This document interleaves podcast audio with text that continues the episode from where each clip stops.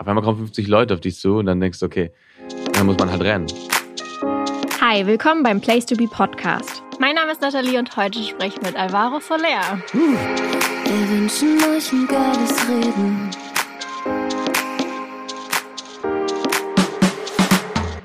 Hallo. Buenos dias. Wir sehen uns sogar in Real Life und nicht über FaceTime, wie ich gerade gehört habe, Richtig. weil du auch gerne FaceTimest. Also, ja, gerne. Also, es ist halt so eine, eine gute Erfindung, finde ich, für, für diese jetzige Zeit. Also in der Quarantäne haben es, glaube ich, sehr viele Leute benutzt, die es früher nicht benutzt hatten vielleicht.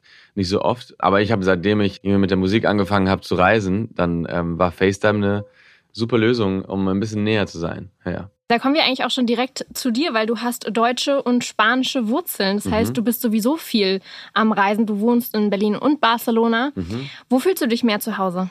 Also natürlich Barcelona, meine ganze Familie ist in Barcelona. Also Heimat ist für mich auf jeden Fall dort.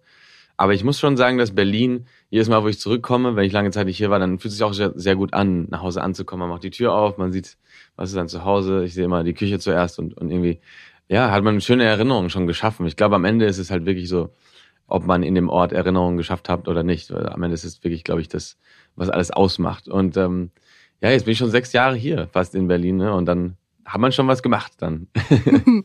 Ja, du hast äh, deutsche und spanische Eltern. Mhm. Auf welcher Sprache denkst du?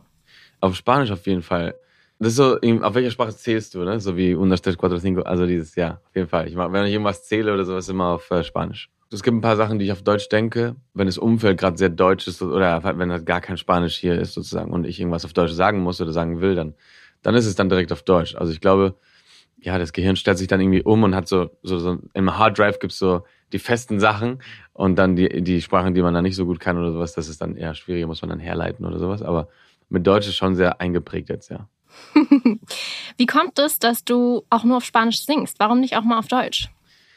bin da aufgewachsen in Spanien. Ich habe davor nie in Deutschland gelebt. Also es ist für mich immer skurril gewesen, weil ich habe Deutsch gesprochen, aber war nie in Deutschland. Und äh, meine deutsche Familie, die sind äh, irgendwo in der Nähe von Frankfurt und so, aber ich habe die nicht so oft gesehen. Und genau, wir waren halt eher in Spanien dann. Und deswegen war es für mich klar, dass es irgendwie Spanisch. Also Deutsch war eine Sprache, die ich spreche, aber ich hatte jetzt keinen Bezug zu Deutschland als Land und als Kultur.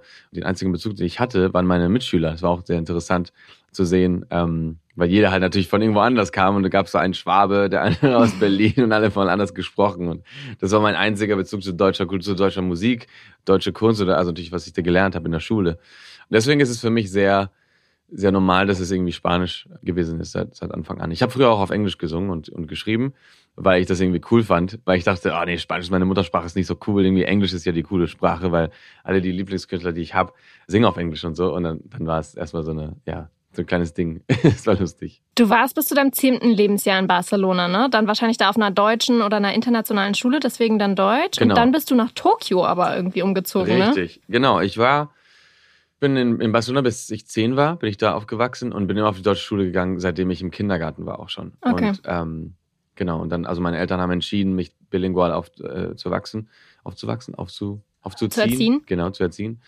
Oh Gott, man merkt, ich war jetzt länger nicht mehr in Deutschland. und dann, Das geht schnell, das ne? geht schnell, ja, ja, ist krass. Genau, dann war ich dann in Tokio mit zehn, bin ich dann hingezogen, ähm, wegen der Arbeit von meinem Vater. Und, und dann war ich nochmal unter Leuten, die halt natürlich nicht mehr halb Spanisch, halb Deutsch gesprochen haben im Pausenhof, sondern halb Japanisch, halb Deutsch. Und das war natürlich total verwirrend, aber auch sehr, sehr lustig. Und ähm, genau, da gab es Leute von überall, also wirklich von Kinder, die. Ich war ja der langweiligste, weil ich bin ja nur von Barcelona nach Tokio gezogen und von Tokio wieder zurück nach Barcelona. Aber die waren so, okay, ich bin in Hongkong geboren, dann war ich in Seoul, dann war ich in Malaysia, dort, von dort bin ich nach Tokio, dann sind wir jetzt zusammen, dann gehe ich aber nach Amerika. Also so voll richtig verrückt. Und das macht was mit einem, ne? weil am Ende, das sind dann eher Kids gewesen, die halt jede, jedes Mal neue Freunde machen mussten und dann ist man offener einfach. Und in Barcelona waren die Leute, als ich wieder zurückgekommen bin, weil nach Tokio bin ich direkt wieder nach Barcelona in dieselbe Schule, selbe Klasse gekommen. Und dann waren alle gleich. Und es war so wie, wenn du in so eine Time Machine einfach irgendwie so einen Effekt gemacht hättest und dann auf einmal, weißt du, siehst du alle in älter. Weil viele von denen habe ich gar nicht mehr äh, gesehen oder gar keinen Kontakt mit denen gehabt, nur die besten Freunde. Und in Japan war es eine Schule, dass, wenn du halt nach sieben Jahren wieder da bist, dann ist vielleicht gar keiner mehr da von, von denen, die bei dir in der Klasse waren. Hast du trotzdem da irgendwas mitgenommen aus Tokio? Irgendwie kannst du ein bisschen Japanisch? Äh, ja, ein bisschen. Aber also wenn ich im Japaner bin, dann bestelle ich ein bisschen Japanisch, um irgendwie noch ein bisschen reinzukommen. Aber, aber ansonsten, es ist, ja, es ist eine sehr komplizierte Sprache. Glaubst du trotzdem, dass das auch irgendwie deinen musikalischen Werdegang beeinflusst hat, dass du so viel in jungen Jahren durch die Gegend gereist bist und so viele Leute kennengelernt hast, wie du gerade selber gesagt hast, dass man irgendwie offener wird? Auf jeden Fall. Ich glaube, das hat ähm, sowohl musikalisch als auch persönlich äh, sehr viel beigetragen. Ähm, vor allem, weil ich bin, glaube ich, einfach sehr, also sehr spät erwachsen geworden, weil einfach, wenn man in verschiedenen Kulturen lebt, dann versucht man sich, vor allem in dem Alter, ähm, sich anzupassen. Und dann ist es so, dass man, wenn mit so einem starken Charakter oder wenn man sagt, okay, nee, so denke ich und das war's dann äh, und gar nicht offen ist, dann, dann ist man schneller erwachsen, finde ich. Also in einer anderen Form, weil so ist, für mich so ein Mensch, der nur so denkt, ist für mich nicht erwachsen. Aber trotzdem ist es so, dass man dann so seinen Weg schneller findet. Aber wenn man äh, auf einmal mit japanischen Leuten unterwegs ist, dann wieder in Spanien und so, dann, dann ist der Humor anders, dann ist man in Berlin, dann ist hier wieder alles anders, dann äh, die Kultur ist einfach anders, dann versucht man sich immer anzupassen, weil man natürlich irgendwo hingehören will ähm, und vergisst so ein bisschen seinen eigenen Weg zu definieren. Und deswegen, das hat für mich, glaube ich, auch musikalisch erstmal war das eine gute Reise. Ich habe immer sehr, sehr viel machen wollen in verschiedenen Musikrichtungen, weil ich liebe Musik generell und dann, dann ist es so, dass ich mich gar nicht entscheiden konnte, okay, was will ich machen und, und äh, ich, ich habe einfach gedacht, okay, solange ich spüre, dann ist es richtig. Und äh, das deswegen sind meine Alben immer, auch wenn alles auf Spanisch ist, hört sich all, das ganze Album immer sehr unterschiedlich an. Es gibt Songs, die in voll verschiedene Richtungen gehen. Und ich glaube, das hat schon sehr viel bei, äh, zu beigetragen, weil ich einfach dann sehr neugierig geworden bin und will dann sehr viel von anderen Leuten lernen. Jetzt warst du bei The Voice Kids mhm. als Juror, sehr erwachsen. Du hast äh, jungen sehr Talenten, genau. jungen Talenten deine Erfahrungen mitgegeben. Was glaubst du, können die besonders gut von dir lernen? Was kannst du denen mitgeben? Ähm, ich glaube genau das, diese Neugier, die ich habe. Ich finde diesen, diesen Spaß an der Musik. Ich finde, dass ich diesen Spaß immer noch nicht verloren habe und ich glaube, ich werde den einfach nicht verlieren, weil ich, weil ich es so liebe. Ich liebe Musik wirklich und ähm, ich, ich spüre einfach so viele Sachen und ich, ich merke, dass die Kinder naiv äh, in die Musik reingehen und in diese Talentshow auch, was ja nicht so leicht ist, was, weil du gehst dann hin und du musst auf der Bühne stehen und du willst ja Leute beeindrucken und musst ja das irgendwie hinkriegen, dass vier Stühle sich umdrehen. Das ist ja total stressig an einem Kopf auch, ne? Das, also Musik zu machen ist ja eigentlich eher ohne Druck oder halt, dass man, weißt du, dass man das einfach fühlt und ähm, das ist eine krasse Kombination, die es da gibt und deswegen finde ich, dass die Kinder mega mutig sind. Also sie sind viel mutiger als ich damals auf jeden Fall.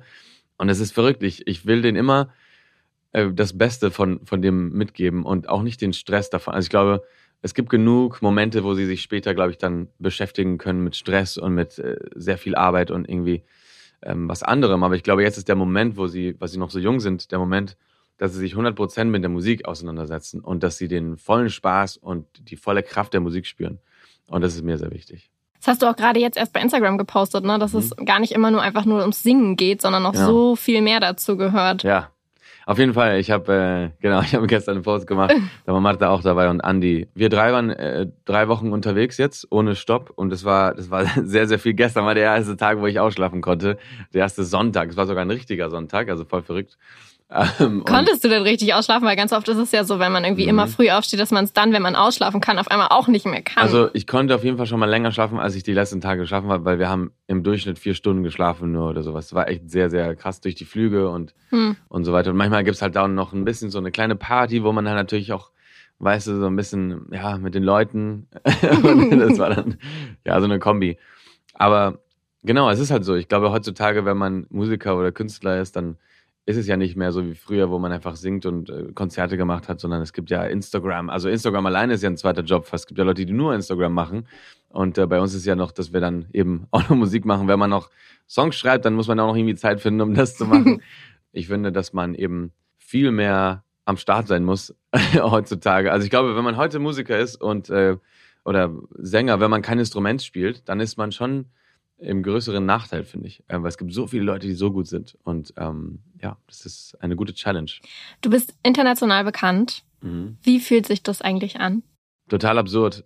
Durch The Voice und auch Sing Mein Song letztes Jahr, äh, vorletztes Jahr, hat man schon einen Unterschied gemerkt, ähm, dass man dann in Deutschland ein bisschen so bekannter ist auch und dass es dann irgendwie auch verrückt, dass Leute dann meine Songs auf äh, Spanisch singen, obwohl sie gar kein Spanisch sprechen. Und sie und, wissen gar nicht, was sie da eigentlich ja, singen. Ja, das ist krass. Es passiert ja auch in Polen oder in Holland und äh, Frankreich und so und in Italien auch. Italien war das erste Land, was erfolgreich war und wo, wo die Leute mit meinen Songs zum ersten Mal in Verbindung gekommen sind. Und es war unfassbar interessant zu sehen, was ich dachte, hä, wieso in Italien? Wieso? Vor allem die sagen, ja, Sommersongs und ich, hä, wieso?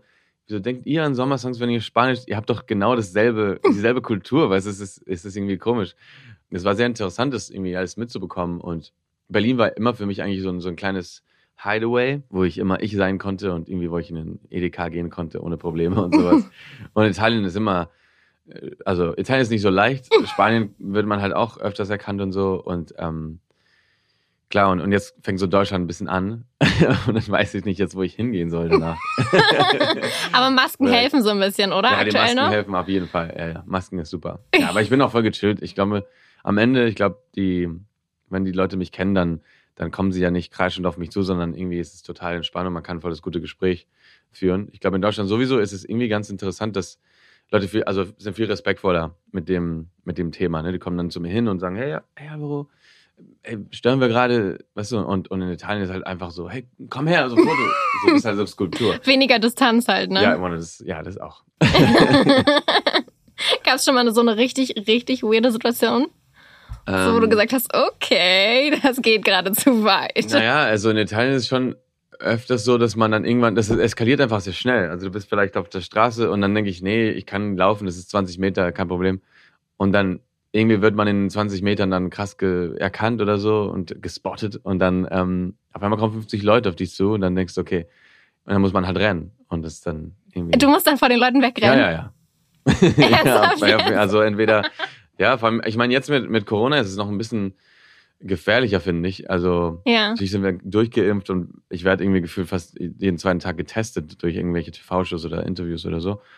Dann ist es dann okay, aber man weiß halt nicht, ne? Also es ist halt irgendwie schwierig und ähm, jeder pflegt sich in seiner eigenen Art und man muss immer aufpassen und, und ich kann es nicht riskieren, dann in den Flieger einzusteigen und dann bin ich dann, habe ich dann Corona und dann ist der ganze Flieger dann oder keine Ahnung, ne? Man, man weiß es nie. Sowas ist dann irgendwie muss man schon auf sich aufpassen in der Zeit. Noch mehr als früher.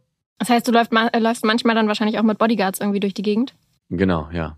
Wie fühlt sich das an? Ich kann mir das nicht vorstellen. Du musst uns das also, jetzt so erklären, wie ja, das ist, wie wir vom normalen Menschen hm. zu auf einmal braucht man Leute, die auf dich aufpassen. Also es ist eigentlich ganz entspannt. Es ist bei mir auch nie so richtig, dass also ich habe nie einen Bodyguard gesehen, der einfach jemand auf die Fresse gehauen hat oder sowas. Also obwohl der schon, also ich muss schon sagen, der Name von meinem Bodyguard, Tony Palermo. Das ist schon ein oh. krasser Name. Also Tony Palermo ist schon der Beste, finde ich. Ist es ein richtiger Name? Ja, ja, ist ein richtiger oh, Name. Nice. Der kommt auch aus Italien, ähm, aber er ist halt äh, in Deutschland aufgewachsen auch. Und dann hat er so napolitanische Familie und auch, also ich darf nicht zu viel von ihm verraten, weil sonst ist sein Cover aufgelöst. Aber der ist ein cooler Typ, der macht viel Bodyguard für viele deutsche Bands auch. Der ist mega. Also ich versuche ihn immer auf meine Tour zu, zu bekommen, weil er einfach nicht nur, am Ende ist es halt nicht nur, dass man keine Ahnung, dass man irgendwie jemanden hat, der, der jemanden abboxt vor, vor was du, wenn irgendwie zu, sondern einfach so eine Person, der vielleicht etwas abgrenzt oder einfach eine Situation gut im Griff hat, ne? Weil manchmal gibt's dann sowas wie, also es ist ja nicht nur, dass man sagt, hey, alle raus, sondern irgendwie gut mit Leuten umgehen und sagen, wenn 50 Leute auf uns zukommen, dann, dann ist es halt so, dass man einfach respektvoll mit denen umgehen will, auch natürlich, ne? Außer das geht dann, außer die Leute sind es dann nicht und dann muss man irgendwie einfach wegrennen und so, ne? Aber es ist schon so, dass er das irgendwie dann, weißt du, das grenzt gut ab und mit Respekt immer und sagt, hey Leute, es geht gerade nicht, wir müssen aufpassen, es gibt auch kleine Kinder, also keine Ahnung, es gibt immer andere Situationen. Es gibt auch Momente, wo ich in Italien war in Festivals und dann konnte ich gar nicht an den Strand gehen, weil ähm, und das, das war für mich schon sehr schwierig, weil ich liebe das Meer und ich, immer wenn ich am Meer bin, muss ich irgendwie reinspringen. Und dann konnte ich nicht. Und meine ganze Band ist an den Strand gegangen und ich, ich bin im Backstage geblieben, weil da waren sogar fünf Securities oder sowas. Das war sehr viel, weil es gab 35.000 Leute und die waren alle ready für ein Festival und dann tagsüber waren sie halt alle am Strand. Das heißt, wenn ich am Strand gegangen wäre, dann wäre wahrscheinlich dann, ja, keine Ahnung, irgendwas passiert. Dann gibt es zwei Optionen. Entweder gehst du nicht hin oder die andere Option, in dem Fall war es auch nicht möglich, rennst du ganz schnell in, ins Wasser rein und schwimmst nach Mallorca in dem Fall. Also, und dann kannst du wieder zurück. Aber so am Strand liegen und so geht halt nicht.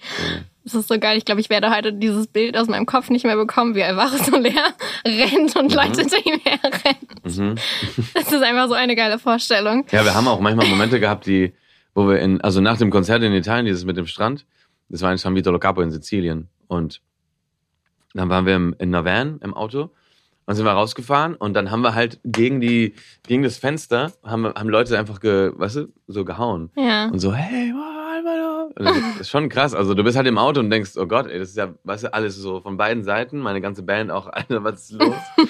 und, und mit Polizeiescort sogar. Also vorne Polizisten, hinten Polizistenauto und Das, also die Italiener, Italiener übertreiben auch gerne, ne, bei sowas. Also das, dieses Lieben, die haben so ein kleines Dorf, haben nicht viel zu tun und dann kommt halt, so, weißt du, so ein, so ein Event und dann haben sie auch Bock irgendwie zu eskorten. Das ist irgendwie auch ganz lustig. Aber aber du nimmst das ja scheinbar alles sehr positiv und mit Humor auf. Also ja, auf jeden Fall. Also in dem Moment ist schon beeindruckend und ich, ich denke dann immer, hä, was, was machen denn die Leute hier? Oder wieso gibt's so, wieso kommen so viele Leute? Manchmal ist es schwierig, so das so zu realisieren. Aber es ist mega. Also dann, wenn man dann spielt und, und die Leute geben dir so viel Energie, das ist unfassbar. Und ähm, ich meine, ich erzähle diese ganzen Geschichten von den, von den Italienern, ne? Und ähm, diese eher so Backstage-Sachen, aber die sind ja unfassbar krass, wenn man mit denen Konzert spielt. Das ist ja, das explodiert. Das ist unfassbar. Und ich habe denen ja auch sehr viel zu verdanken. Das ist ja das erste Land, was damit angefangen hat.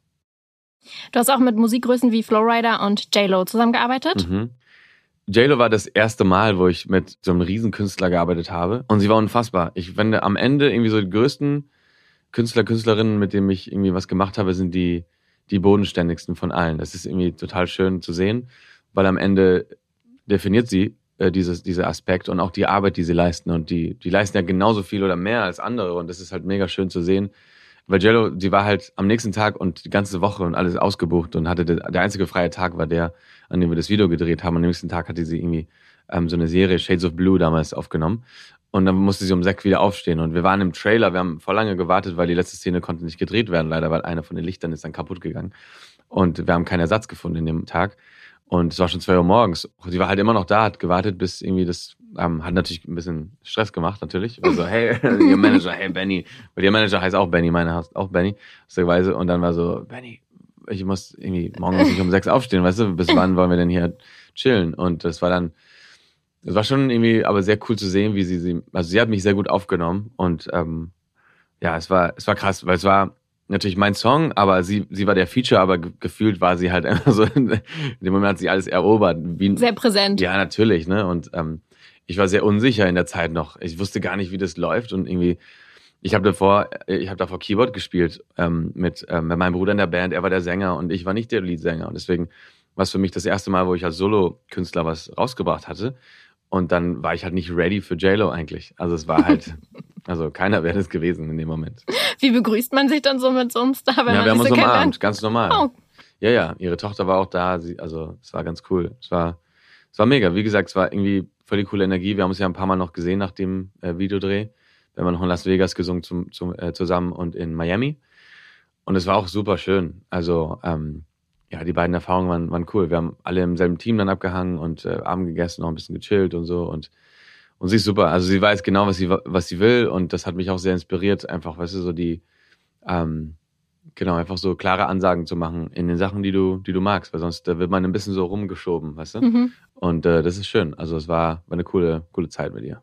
Welchen deiner Songs hörst du privat am meisten selber? Oder hört man die eigene Musik gar nicht? Äh, boah, also man hört sie natürlich sehr oft, wenn man das gerade schreibt oder wenn ja. man ähm, das äh, irgendwie fertig produziert oder mixt und mastert und so weiter. Aber danach, also jetzt höre ich keinen von meinen Liedern, weil ich sie so schon oft gehört habe, ne, also im ganzen Prozess. Aber Entobiel ist mein Lieblingslied gerade, auch von dem vom Machia, von meinem neuen Album. Ja, Entobiel ist einfach ein Lied, was ich gibt so ein paar Akkorde am Anfang von dem Lied und das habe ich in der, in der Quarantäne habe ich irgendwie da rumexperimentiert und dann wollte ich so ein Lied machen, das so ein bisschen Flamenco-mäßig anfängt und äh, mit so ein paar Special-Akkorde, wo man die, wo man den Song schon so anfängt mit der Gitarre und man weiß, ah, okay, das ist das Lied, weißt du, so, solchen Songs. Und dann, und ich glaube, das ist irgendwie gelungen bei dem. Es hat schon sehr viel Charakter und das ist so eine Story. Dieses, dieser Song ist nicht, ist kein poppiger Song, es ist einfach eine, eine musikalische Reise. Und dann geht es immer weiter und es hat mega viele Akkorde und ich wollte so einen Song machen, der einfach dich mitnimmt, nicht nur durch die Lyrics, sondern auch musikalisch, dass man so eine Reise mitnimmt. Und am Ende kommt man gar nicht wieder zurück, wo man angefangen hat. Und das, das finde ich schön, sowas. Apropos privat, mhm. du bist Single. Puh. Stimmt das noch? Keine Ahnung, hey. Weil deine Trennung kam ja doch relativ unerwartet für die meisten. Ja, das war natürlich ähm, schon sehr präsent in der Zeit auch. Aber ja, gehört, gehört irgendwie dazu. Also manchmal passiert sowas. Und ich glaube, man muss das auch irgendwie kommunizieren. Wie schwierig ist so eine Trennung, wenn sie dann auch noch in der Öffentlichkeit steht? Schon sehr komisch, schon sehr abstrakt auch, weil ähm, man hat schon so einen Moment dann gehabt, wenn man das dann kommuniziert offen, dann, also man kann ja intern natürlich, also intern war ja schon kommuniziert vor Monaten vor dem Moment, also natürlich schon auch. Und dann ist es halt schon sehr anstrengend und sehr skurril darüber zu reden, dass man das noch irgendwie, wie macht man den Post, so kleine logistische Sachen, ne? Was machen wir als Text, wie machen wir das, Kommentare off, also solche Sachen. Ähm, das ist dann schon sehr, ja, nicht so cool, ehrlich gesagt. Und jetzt? Ja, und jetzt, äh, weißt du, ich bin, ich bin immer verliebt. Würden deine Kinder auch zweisprachig aufwachsen? Auf jeden Fall. Unbedingt. Ja? Also ja, meine Kinder werden auf jeden Fall zweisprachig. Also ich glaube, das war die beste Idee. Willst du überhaupt mal Kinder bekommen? Auf jeden Fall, doch, doch. ist jetzt ja. so vorweggenommen. Nee, nee, du bist schon, bist gut davon ausgegangen. Ja. Ja, klar. Also Kinder auf jeden Fall. Mal gucken wann, aber ja, ich bin ja jetzt schon 30 geworden, ne? Nee, ich, ich finde es super, dass, dass Kinder zweisprachig aufgewachsen, also auf, aufwachsen, sozusagen, wie ich eben.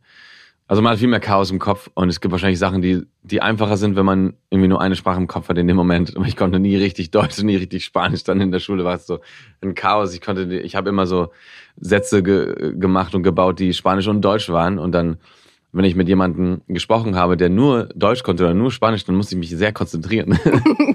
ja, aber, aber das hilft auf jeden Fall. Das macht auch sehr viel Spaß. Und am Ende, ich bin ein großer Verteidiger der Sprachen. Und jedes Mal, wenn ich irgendwo bin, dann versuche ich auch den Menschen irgendwie das weiterzugeben, dass Sprachen mega wichtig sind, weil wenn ich kein Deutsch gesprochen hätte, dann wäre ich nicht hier jetzt. Also ich wäre, ähm, weil es war damals alles, ich war in einem, in einem Songwriting Camp eingeladen in Deutschland, weil ich damals mit Sony ähm, im Verlag, im Publishing gesigned war.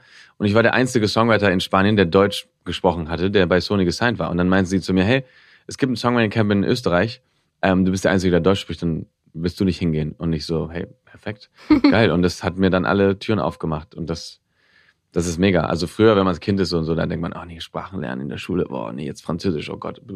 Oder, Vokabeln weißt du, lernen. Ja, genau, Vokabeln lernen. und dann irgendwann, weißt du, lernen, also denkt man, okay, und dann merkt man, das hat alles seinen Sinn, weißt du, ja. Gut, ich komme jetzt zu den Community-Fragen, die wir über Instagram eingesammelt haben. Natürlich Ja. war die meistgestellteste Frage, bist du noch Single oder nicht? Aber Wirklich? du. Krass. Ja klar, okay, wir sind ja hier. Aber okay, wir lassen es so stehen. Du bist, Mhm. du bist immer verliebt. Anna fragt, wie kamst du zur Musik? Meine Oma hatte mal ein äh, Klavier zu Hause, so ein Upright Piano.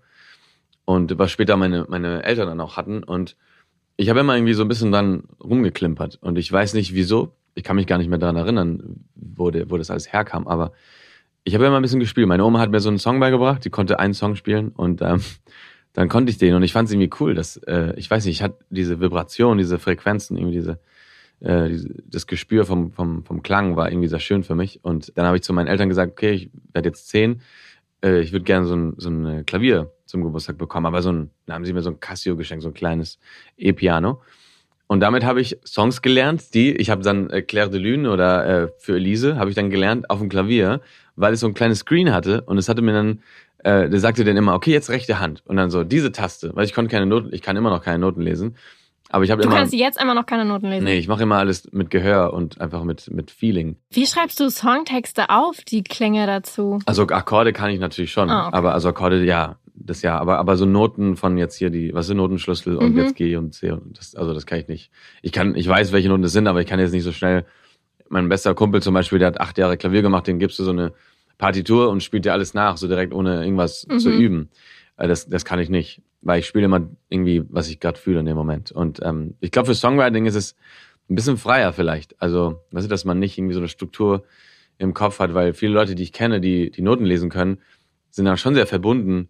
Sie sagen sogar selber, dass sie so ein bisschen limitiert sind und meinen, ah nee, aber dann, wenn ich diesen Akkord spiele, dann muss ja der nächste kommen, weil dann ist es dann die Tonika und das habe ich ja gelernt und weißt du, und dann bei mir ist es, ich weiß nicht, was für ein Akkord danach kommen soll, dann spiele ich einfach irgendeinen und vielleicht klingt es cool und dann, wenn es cool klingt, dann, dann gehe ich dem weiter, dem, das Gefühl. Und das ist, glaube ich, einfach ein bisschen freier. Natürlich wäre es in ein paar Momenten gut, wenn man vielleicht so Streicher arrangieren will für ein Set oder weißt du, für einen Song, dass ich dann selber schreiben könnte, aber es gibt ja Hilfen heutzutage, da kann man, also ein paar Programme können das selber machen oder sonst einfach jemand fragen. das geht ja auch. Die nächste Frage passt ganz gut dazu. Gio fragt, wie alt warst du, als du angefangen hast, deinen ersten Song zu schreiben? Ich habe erstmal, ähm, ich habe mit so Samples gearbeitet, als ich klein war, mit GarageBand. Also das ist auf Mac gibt's. Ähm, Mhm. Ich habe mir mehr so ein Mac gekauft mit so, einem- so ein bisschen Geld, was ich angespart hatte von ein paar Jobs, die ich gemacht habe mit 16, 15. Und ähm, genau, dann war dieses Programm GarageBand drin. Und dann einmal habe ich gesehen, ich konnte mein Casio, von dem ich 10 war, connecten mit dem Mac. Und ich dachte, boah, das ist ja verrückt. Und dann habe ich dann damit dann angefangen, irgendwie dann zu spielen. Und dann konnte ich durch den, durch den Rechner dann eben nicht nur Piano spielen, sondern voll verschiedene Sounds. Ich konnte dann Drums spielen und dann, weißt du, was heutzutage irgendwie voll banal und voll logisch ist, aber früher war das voll, voll cool. Und, ähm, und damit habe ich einfach hab ich angefangen, irgendwie Songs zu schreiben und irgendwie zu komponieren. Und dann habe ich gelernt, dass Songs dann eben aufgenommen werden in verschiedenen Ebenen. Und ähm, weißt du, das ist so wie, so wie verschiedene Blätter, so wie so ein Blatthaufen mhm. und dann jedes Blatt ist ein Instrument und wenn alle perfekt drauf liegen, dann, dann kann man eben meinen Song mitschreiben. Und das ist dann sehr schön gewesen. Ja, für mich, das war das erste Mal, ja, mit 15 oder 16. Lucia fragt, wo willst du später mal zur Ruhe kommen? Ja, gute Frage. Äh, das habe ich noch nicht raus. Äh, frag mich mal in ein paar Jahren wieder. Theresa fragt, wie viele Kinder möchtest du bekommen? Ja, also ich finde schon mehr als eins. Also zwei, ich bin ja drei, also ich, meine Geschwister und ich sind drei. Du bist drei. Ich bin ja drei, genau. Drei Jahre alt. Ich finde, ja, zwei oder drei. Mal gucken. Jessie fragt, was machst du in deiner Freizeit, wenn es nicht mit Musik zu tun hat? Ich habe mega viele Hobbys und es war ganz lustig. Ich habe meine Mutter angerufen in, den, in meinen äh, Urlaub und ich meinte zu ihr, also beide zu meinen Eltern so, hey, ich war hier gerade, ich war auf Mallorca dann und irgendwie das war super voll und äh, das war krass, weil ich habe irgendwie, ich konnte gar nicht zur Ruhe kommen, weil ich wollte die ganze Zeit Sachen machen. Und es ist dann, weil ich ja tags, also wie heute zum Beispiel, so ein Tag, dann hat man ein paar Interviews hintereinander und dann ist man erst, was, was war ich, äh, fertig und so und dann ist man überall gewesen und dann so viele Sachen, Schedule und so. Und wenn man im Urlaub ist, dann habe ich auch irgendwie Bock, dann Sachen zu machen und dann organisiere ich meinen Tag so fertig. Weißt du, so irgendwie so, okay, dann gehen wir davor an den Strand und dann essen wir hier und dann können wir hier schnell duschen und dann gehen wir da Abendessen und das ist irgendwie so voll so, so Gott, ey. Und irgendwie, ich liebe das zu improvisieren auch. Aber ja, es war ganz lustig. Meine Mutter dann so, hey, chill mal ein bisschen. Du kannst auch einfach im Motel einfach bleiben den ganzen Tag und es ist auch okay. Und dann ich dachte dann, ah ja, stimmt. Stimmt. das, das geht auch. Das geht auch. Also ich würde wieder mal Windsurfen. Ich habe es früher immer gemacht und äh, jetzt leider nicht mehr so viel Zeit gehabt. Ich bin aber jetzt Ende des Monats in Barcelona wieder und dann äh, werde ich es mal versuchen wieder. Also sowas oder mit, also am besten mit Freunden abhängen, weil ich sehe sie nicht so oft und ähm, das liebe ich am meisten. Aber schon so aktive Sachen oder kannst du dich auch mal so zur Ruhe setzen und ein Buch lesen? Ja, ich versuche es. ähm, ich okay. habe ich hab aber auch so also ja, oder Netflix oder sowas, ne? dass man sich dann irgendwie so hinsetzt und einfach nur so Bilder. die Bilder gehen einfach durch. das ist irgendwie so. Ähm, ja, aber Buchlesen ist auch sehr, sehr interessant. Ich habe in der Schule Lesen gehasst, weil irgendwie ich nicht gut laut vorlesen konnte. Und dann habe ich mich immer frustriert. Und dann ähm, ähm, ja, wurde ich so ein bisschen ausgelacht in der Schule und irgendwie fand ich es dann nicht cool. Und dann habe ich irgendwie so ein bisschen so eine, ja, so eine Distanz zu den Büchern gehabt. Ähm, obwohl ich es eigentlich liebe. Und dann muss ich immer Themen finden, die mich halt richtig ähm, neugierig machen. Und dann sind es nie so Romane oder sowas, sondern eher so technische Sachen oder irgendwie so, keine Ahnung, Lebensform oder 5am Club Sachen oder Ernährungskompass oder so Sachen. Ähm, das finde ich auch sehr interessant dann. Ich bin schon bei der letzten Frage. Mhm. Bei dir auch irgendwie wieder eine gemeine Frage. Mhm. Wer, was oder wo ist dein Place to be? Boah. Also meine Familie ist mein Place to be. Ich finde, das ist ähm, das ist immer schön und da weiß ich, da kann ich immer zurückkommen und ähm, egal was ist, wird es immer so sein. Und ähm, das ist ein schönes Gefühl, weißt du, dass man so denkt, okay, weißt du, weil Arbeit und äh, und und so, man weiß nie, was passieren wird. Ich glaube, auch wenn es gut läuft jetzt, ist, ich finde es immer sehr interessant. Es ist in der Musik ist es immer hoch und runter. Es gibt ja, ja manche Songs, die die, die gehen dann voll durch die Decke, die Leute verbinden sich irgendwie mit dem Song voll gut und, und manchmal einfach gar nicht. Und dann äh, passiert sowas auch immer, ne? Es ist doch schon sehr krass zu sehen, wie sehr viel Instabiles auch in der, in, in so einem kreativen Job gibt. Deswegen ja, deswegen genieße ich 100 Prozent jeden Moment und äh, versuche das meiste daraus zu machen. Die Familie ist aber immer da, weißt du, die Familie ist dieses, dieser, dieses Fundament und äh, für mich sehr wichtig. Also ja, Place to be is Family. Yay, das war's schon. Cool. Vielen Dank. Ich hoffe, du kommst nach Hause, ohne dass du rennen musst. Ja, nein, nein. Ey, das wird jetzt für Forever mein Highlight. genau. Ja, vielen Dank. Habe mich gefreut. Vielen Dank. Abonniere den Place to Be Podcast auf Spotify, Apple Podcast oder der Podcast-App deiner Wahl, wenn du wissen möchtest, mit wem ich als nächstes spreche. Mehr Stars und Stories bekommst du auf Instagram at Place to Be.